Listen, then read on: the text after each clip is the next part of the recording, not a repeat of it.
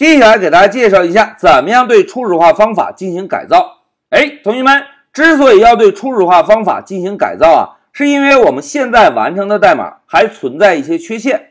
来，先让我们回到 Pycharm，老师给大家演示一下。大家看，这个是我们上一小节完成的代码。现在老师 Ctrl A Ctrl C 复制一下，然后切换到一个新的空白文件，Ctrl V 粘贴进来。大家看，在上一小节中，我们确实是在初始化方法中为猫类增加了一个 name 属性，并且指定了一个初始值，对吧？但是现在同学们看一下，我们指定的初始值是什么？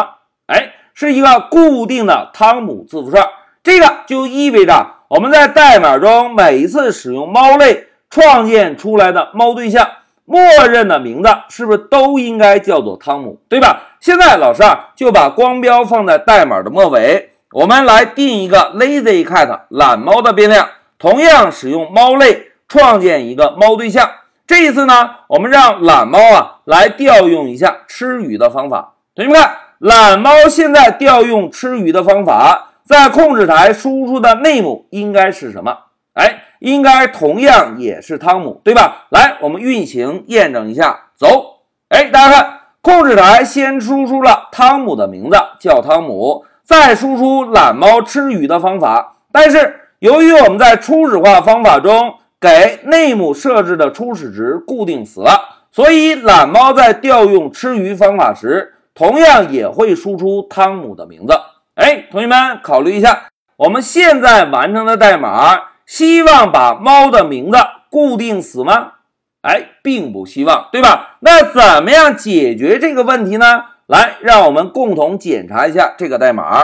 同学们，之前我们在学习函数时，老师曾经分享过，当我们不希望函数中某一个值被固定死，可以怎么做啊？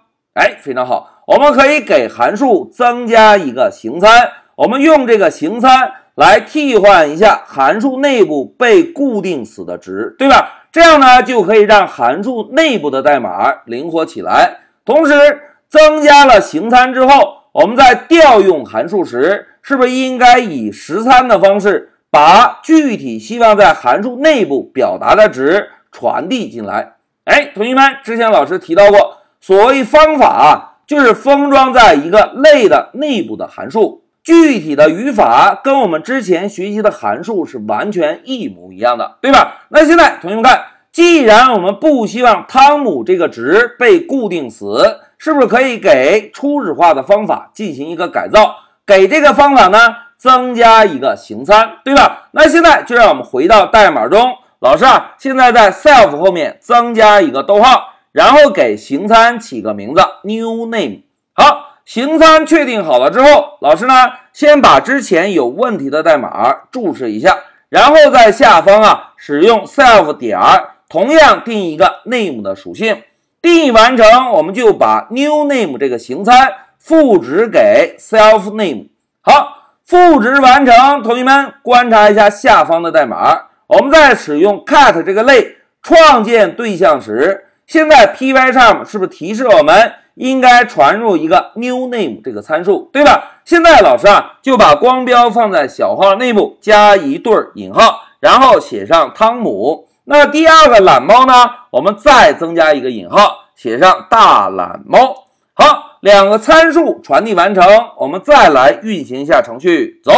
哎，同学们看，第一个输出汤姆的名字仍然叫汤姆，第二个输出呢就是大懒猫爱吃鱼。哎，同学们。经过对初始化方法一个简单的改造，我们增加了一个形参，是不是就可以做到在创建这个对象时，我们把对象一些特有的属性以参数的形式传递到了初始化方法的内部，这样创建出来的对象是不是就更加灵活多样了，对吧？现在让我们回到笔记，同学们，在我们开发中啊，如果希望在创建对象的同时，就直接设置对象的某些属性，这个时候呢，我们就可以对初始化方法进行改造。所谓改造啊，我们就把希望传递的属性值定义成初始化方法的参数，然后在方法内部，我们使用 self 点定义属性的时候，赋值语句的右侧，我们就使用新定义的形参。同时，在创建对象时，我们在类名后面的小括号中啊，就依次把希望设置的属性值逐一放置在小画内部，属性与属性之间使用逗号分割就可以。哎，这个就是对初始化方法的改造。一句话讲，对初始化方法改造之后，我们再使用这个类创建出来的对象，就可以直接拥有。我们在十三中传递的属性值了。好，讲到这里，老师就暂停一下视频。